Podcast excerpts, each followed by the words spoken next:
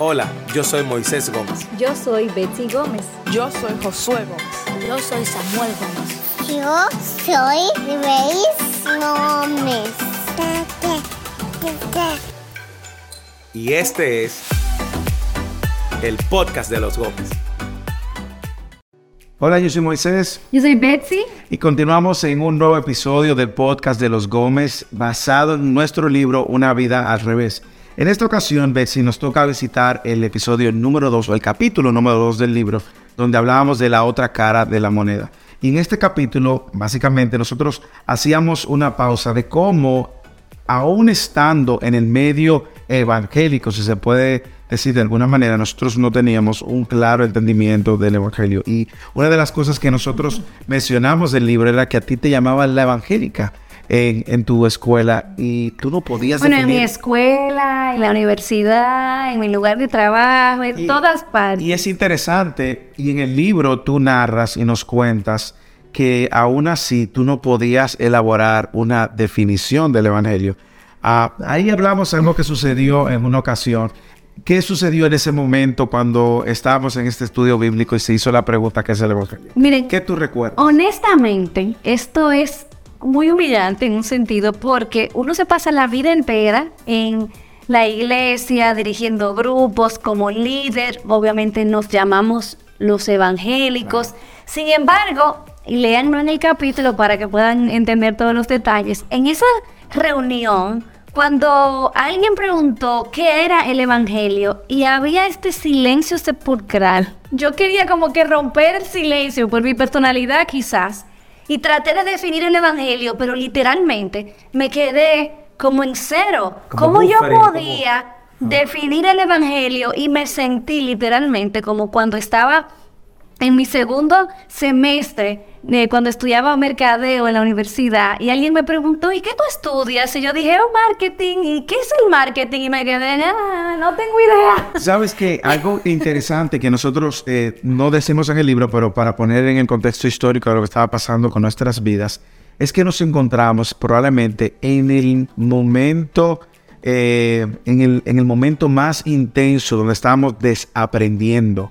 Estábamos en un proceso de reaprendizaje, desaprendiendo y aprendiendo. Aprend- desaprendiendo y aprendiendo que para los que se están conectando hoy. Muchas de las cosas, como mencionábamos en el episodio anterior y narramos en el capítulo 1, muchas de las cosas que nosotros dábamos por sentado, que eran bíblicas, pero que no necesariamente tenían un fundamento bíblico, y empezamos a verlo entonces a la luz de las escrituras, ese desaprender y desmontar para abrazar la verdad de las escrituras.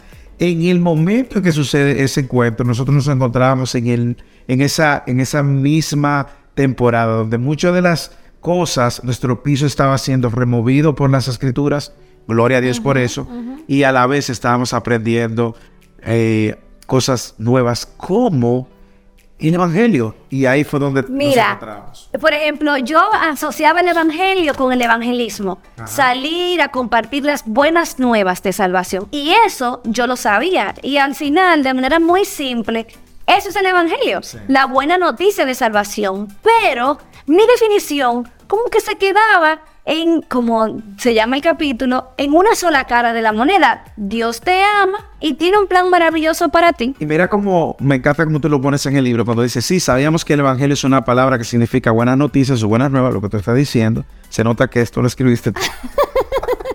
y cuando se trataba de esas buenas nuevas, nuestro entendimiento era unidimensional, porque nos conformábamos con una sola cara de la moneda. De ahí el título del capítulo, la otra cara de la moneda. El amor de Dios, esa es una cara de la moneda. No imaginábamos qué podría estar pasando, qué tiene eso de malo. ¿Acaso no fue el amor de Dios el que nos salvó? ¿No dijo Jesús que de tal manera amó Dios al mundo que ha dado su Hijo único? Sí, todo esto es cierto. Sin embargo, todo cambia cuando queremos ir un poco más profundo y nos enfrentamos a preguntas como estas. ¿Por qué el Padre tuvo que enviar a su Hijo a morir? ¿Por qué Jesús recibió un castigo tan cruel? ¿Por qué un sacrificio tan humillante? ¿Cuál era el problema que su obra resolvió en la cruz? ¿Por qué Dios demostró su amor de esa manera y no de otra? ¿Qué significa que Él haya tenido que tomar nuestro lugar? ¿Por qué el hombre tiene que arrepentirse? Preguntas como, esas nos fueron entonces llevando a profundizar en la verdad del amor de Dios, pero a veces nosotros nos hemos encontrado y por muchos años vivimos solamente hablando del amor de Dios Y el problema con eso, Betsy, y yo sé que quizás muchos de ustedes se identifican, es que en una sociedad que incluso ha, rede- ha redefinido lo que es el amor, hace lucir a, eh, a Dios eh, como un Dios que todo lo tolera, como un Dios que no tiene ningún problema con el pecado, como un Dios que salvaría a todo el mundo porque Dios es Dios de amor. Y hemos redefinido la palabra de amor en la misma manera en la que la cultura lo ha hecho. Cuando nosotros empezamos a estudiar, ¿qué sucedió? Es como que pude ver claramente cuán deficiente era mi entendimiento de la obra de Cristo. O sea, en- hasta ese momento yo entendía que yo no podía salvarme por mí misma. Porque eso es muy bueno aclarar. Nosotros no estamos diciendo que vamos a tirar por la basura todo lo que creíamos antes. Yo, me, yo había reconocido que mi único Señor y Salvador era Jesucristo, que yo no podía salvarme por mí misma, pero mi entendimiento de lo que Cristo vino a hacer es como una persona agonizante que está en la necesidad de que venga un médico y como que te reviva, como que haga algo para O como que tú traerte... estás enfermo y que venga un médico a sanar. Exactamente, o sea, realmente yo estaba tan enfocada en las buenas noticias que yo no me había detenido a considerar qué tan malas eran las malas noticias. De hecho, me encanta porque te he escuchado decirle a la iglesia tantas veces, para que una buena noticia sea una buena noticia, tiene que precederle una muy mala noticia. Y ahí es donde estaba mi, mi laguna. O sea, realmente yo no entendía la gravedad de mi pecado, lo oscuro de mi pecado y lo perverso de la condición humana. Sobre todo, imagínate, yo había estado eh, asistiendo a la iglesia desde niña, me consideraba una niña muy buena, pero había como esta confusión porque aún en mi adolescencia yo veía cosas en mí y yo decía, pero es que no se supone que yo sea así porque Dios me salvó, ahora yo se supone que soy una persona buena, o sea, se supone que ahora soy cristiana, soy buena, que, o sea, había como una confusión y, y obviamente esa manera de mirarme de manera defectuosa partía de que mi definición de la obra de Cristo era defectuosa. Y, y eso no, nos fue realmente también moviendo el piso porque nosotros pensábamos que el Evangelio era solamente para salvar al pecador, lo cual lo es, es la buena noticia de que salva al pecador. Pero creíamos que solamente era ese mensaje del cual el pastor o el evangelista era re- responsable. No, de hecho, uno dice, bueno, el, evangel la evangel- el evangelista es como una categoría aparte. Para, para, para campañas, para salir con un testimonio portentoso y predicar y alcanzar al perdido. Sin embargo, esa es una cara de la moneda. En este capítulo, lo cual invitamos a que ustedes puedan escuchar o leer por qué nosotros le llamamos la otra cara de la moneda.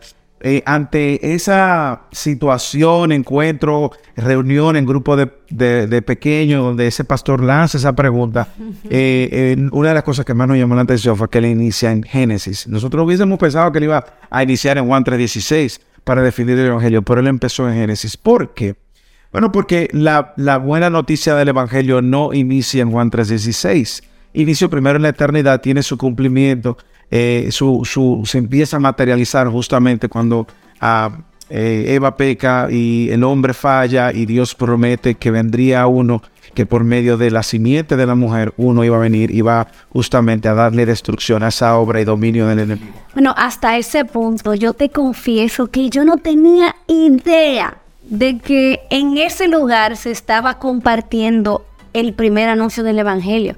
Que en Génesis 3 ya Dios estaba anunciando esa buena noticia a la luz del pecado. Yo no tenía idea. Y que nosotros vemos entonces todo en el Antiguo Testamento como la, la expectativa de que llegara este por medio de la simiente de una mujer que iba a libertar siempre al pueblo, que iba a, alimentar, a libertar al pueblo de Israel. Pero como nosotros vemos, y dice Gálatas capítulo 4, versículo 4, que cuando entonces en la plenitud de los tiempos, cuando se cumple el tiempo per- perfecto, que Cristo, nacido de una mujer, ahí está la simiente, pues vino a redimirnos y a salvarnos.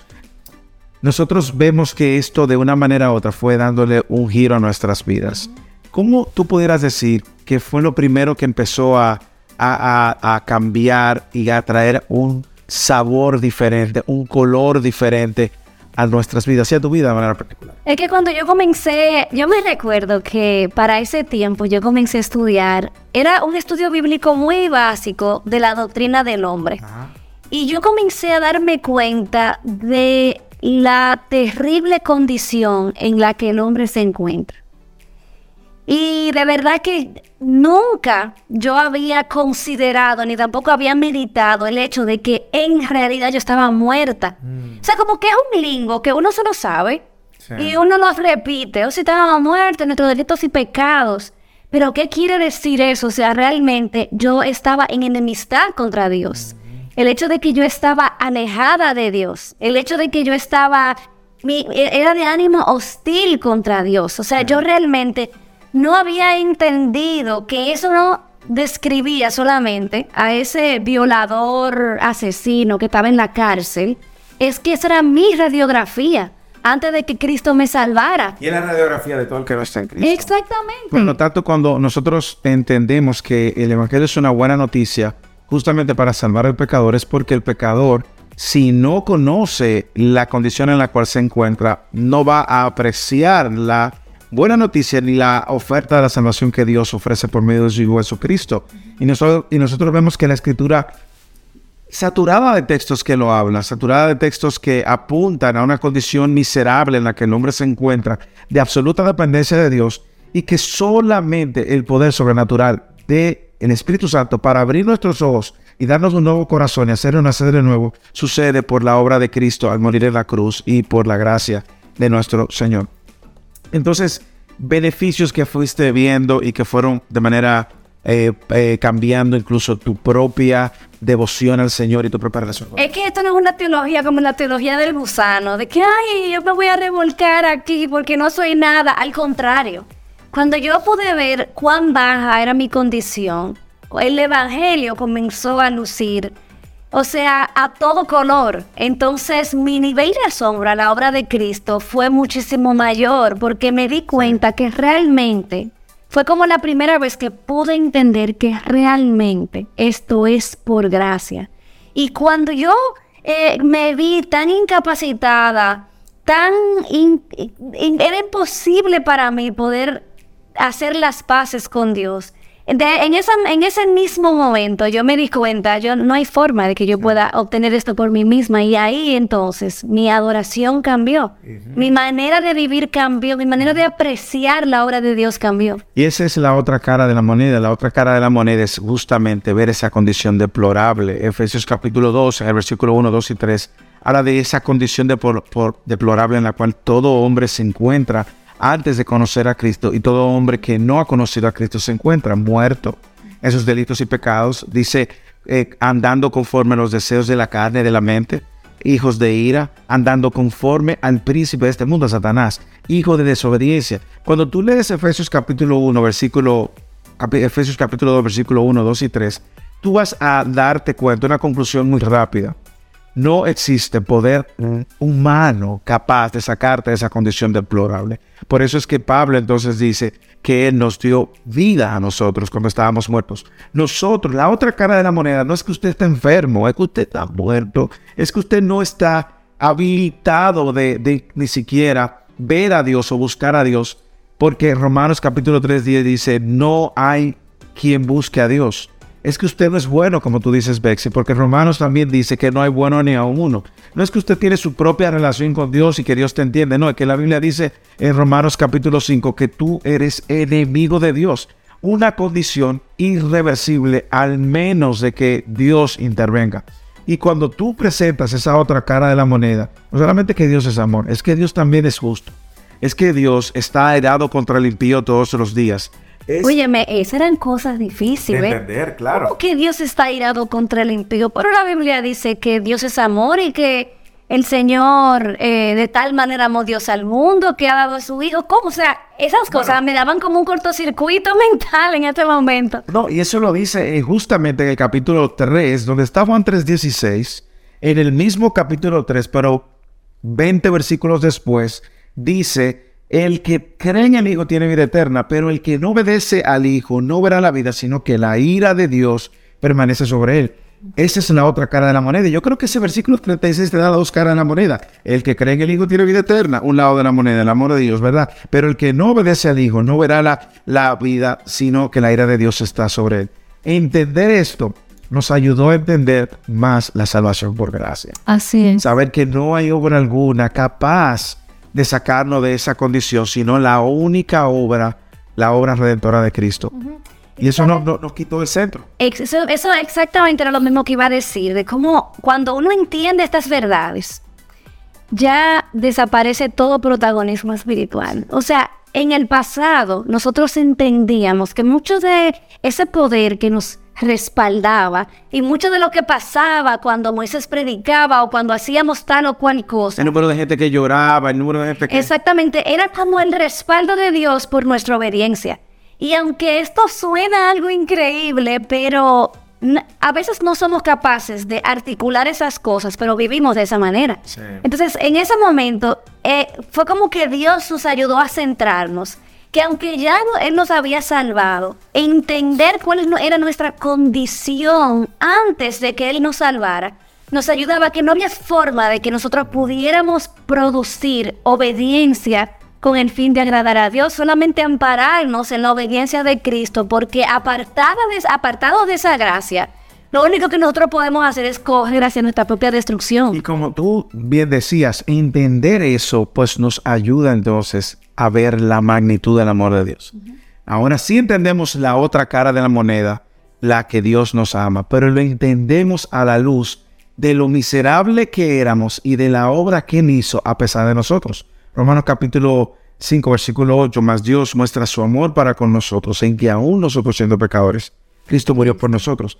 Es justamente ver esa condición en la que nos, encontraba, nos encontrábamos y vernos ahora siguiendo a Dios, amando a Dios, como dice Primera de Juan, porque Él nos amó primero, nos hace entonces ver, atesorar, valorar el amor de la de, de Dios, que es el único, era la única cara de la moneda. Ah, yo siento que nos hace falta cubrir tanto del libro, pero lo bueno es que ustedes pueden leerlo en el capítulo 2 y tenemos unas preguntas al final del capítulo. Yo creo que tú respondiste más o menos algunas. Respondí alguna, pero el, el- el propósito es que usted agarre su libro, gire su libro y pueda lidiar con algunas de esas preguntas. ¿Por qué lo, lo queremos animar?